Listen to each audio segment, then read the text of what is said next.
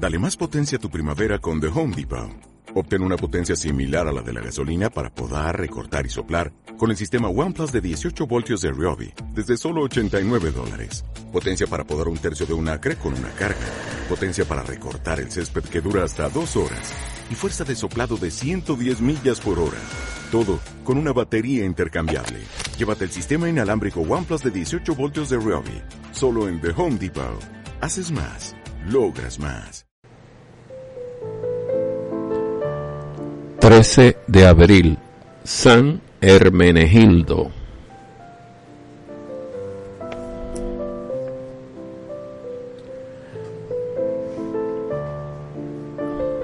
Hermenegildo era príncipe asociado al reino visigótico. Su padre, el rey, lo hizo casarse con la bellísima Ingunda, hija del rey de los francos, pues el poderoso monarca Leovigildo pensaba que su nueva su nuera cambiaría su fe católica por la arriana que profesaban los visigodos. Pero las esperanzas del monarca fueron defraudadas.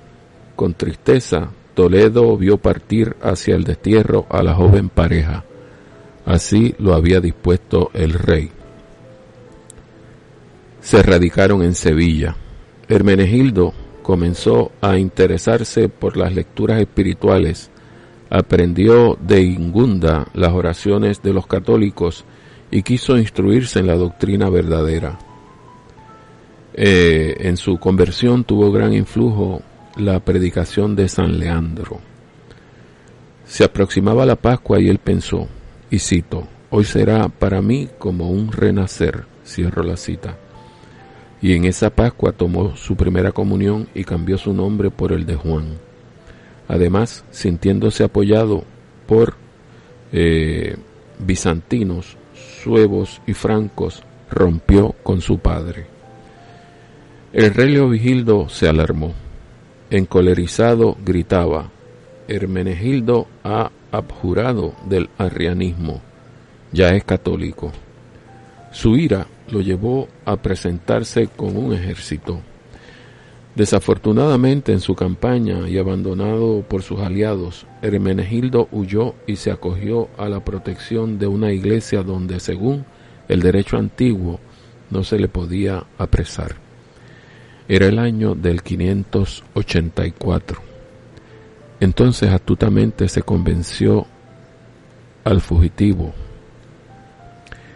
Recaredo el hijo mayor, perdón, el hijo menor se presentó con un mensaje y citó, por orden del rey Leovigildo, nuestro padre, dijo, y bajo juramento solemne puedes dejar el templo. El rey está dispuesto a perdonarte, no temas ningún daño, pues nada se te hará. Hermenegildo aceptó, pues puede un rey padre a la vez olvidar un juramento pero he aquí que el rey no cumplió. Llegó otra Pascua. La puerta de la torre donde se encontraba encarcelado se abrió. Un obispo arriano lo invitaba a confesarse. Impostor, dijo Hermenegildo, déjame con el Dios de los cristianos. El joven príncipe desheredado vio que su fin se aproximaba. Al día siguiente, en la oscura torre, se escuchó este diálogo. Cito, Tu padre el rey me envía, ya sabes, pocos minutos te quedan de vida. No, verdugo, me espera la eternidad frente a Cristo. El verdugo no entendió, alzó la pesada hacha dando cumplimiento al mandato real. Esto ocurrió en la noche de un sábado santo, el 13 de abril del año 585. Al año siguiente fallecía el monarca, recomendando a Recaredo la conversión al catolicismo. Pronto el pueblo visigodo abjuraba solemnemente al arrianismo y abrazaba la fe católica. La España visigoda proclamó a Hermenegildo como héroe y como santo. Al cumplirse el milenario de su martirio fue canonizado por el Papa Sixto VI.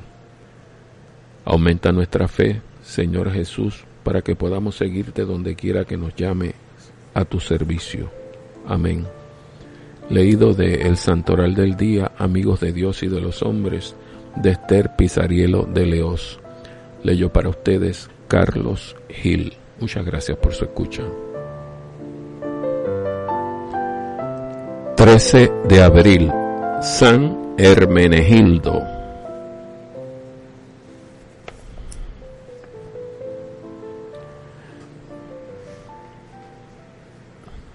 Hermenegildo era